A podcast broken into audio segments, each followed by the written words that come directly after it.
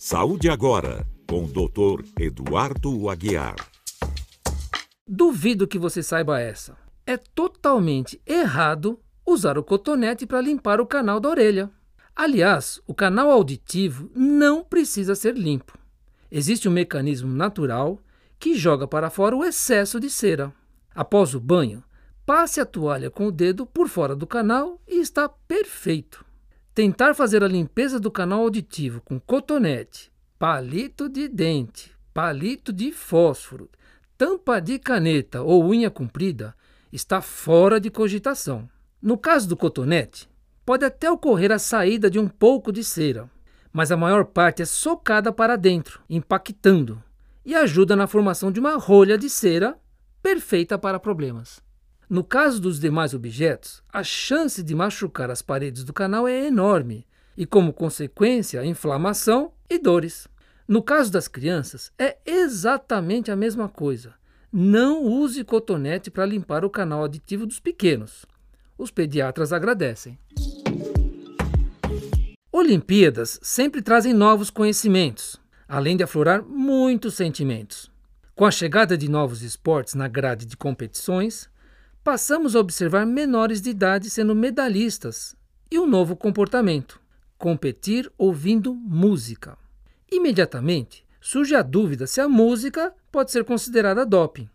A Agência Mundial Antidoping não se posiciona oficialmente sobre a utilização de música pelos atletas. Mas para que um método ou substância faça parte dos itens proibidos, deve atender a dois critérios: ter o potencial de melhorar a performance esportiva e representar um risco à saúde do atleta, ou violar o espírito esportivo. A conclusão é que a música não é considerada doping e comprovadamente melhora a performance do atleta. Caberá ao organizador de cada competição definir a sua permissão. Curiosidade esclarecida, ligue o som e curta o treino. É fato, o brasileiro está envelhecendo. Basta ler os dados do IBGE e logo fica claro que nascem menos crianças e a morte ocorre em idades mais avançadas. A velhice começa cedo, próximo dos 35 anos de idade, quando o metabolismo orgânico começa a diminuir, no ritmo de 10% a cada 10 anos. A consequência é a preocupante troca de massa muscular por gordura. Preocupante pois reduz a nossa capacidade de proteção numa queda e até em realizar atividades rotineiras como amarrar um sapato ou tomar um banho. Em casa, algumas adaptações precisam ser feitas. Detalhes como retirar todos os tapetes, evitar desníveis de pisos e manter uma luz ambiente ligada à noite podem valer uma vida. Qualquer tropeço pode gerar uma fratura, com a imobilização pode vir pneumonia ou outras infecções, e a vida se vai. A boa notícia é que vivemos mais. A dica é envelhecer com qualidade de vida. Esqueça, não é mimimi. A Olimpíada jogou luz sobre um problema enorme chamado saúde mental. Veja, atletas de alta performance com equipe de apoio simplesmente não conseguiram competir por questões relacionadas à saúde mental. A psiquiatria tem evoluído constantemente e já se sabe que algumas doenças ocorrem por problemas químicos no cérebro e não necessariamente relacionados aos sentimentos. A falta de produção de algumas substâncias químicas pelas células cerebrais podem gerar doenças que, sem a medicação adequada, reduz as chances de cura.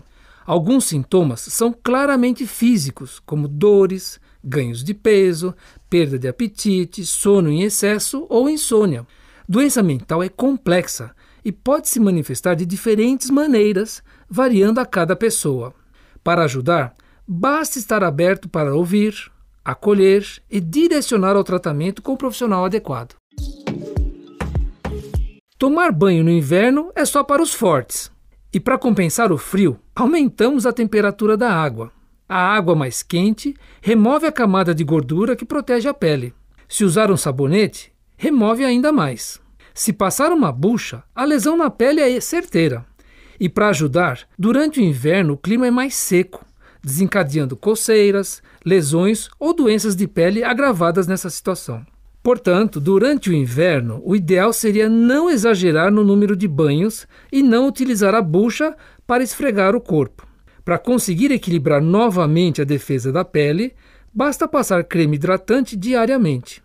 Se ficou na dúvida, agende uma consulta com o médico dermatologista para poder orientar a melhor solução. Saúde agora, com o Dr. Eduardo Aguiar.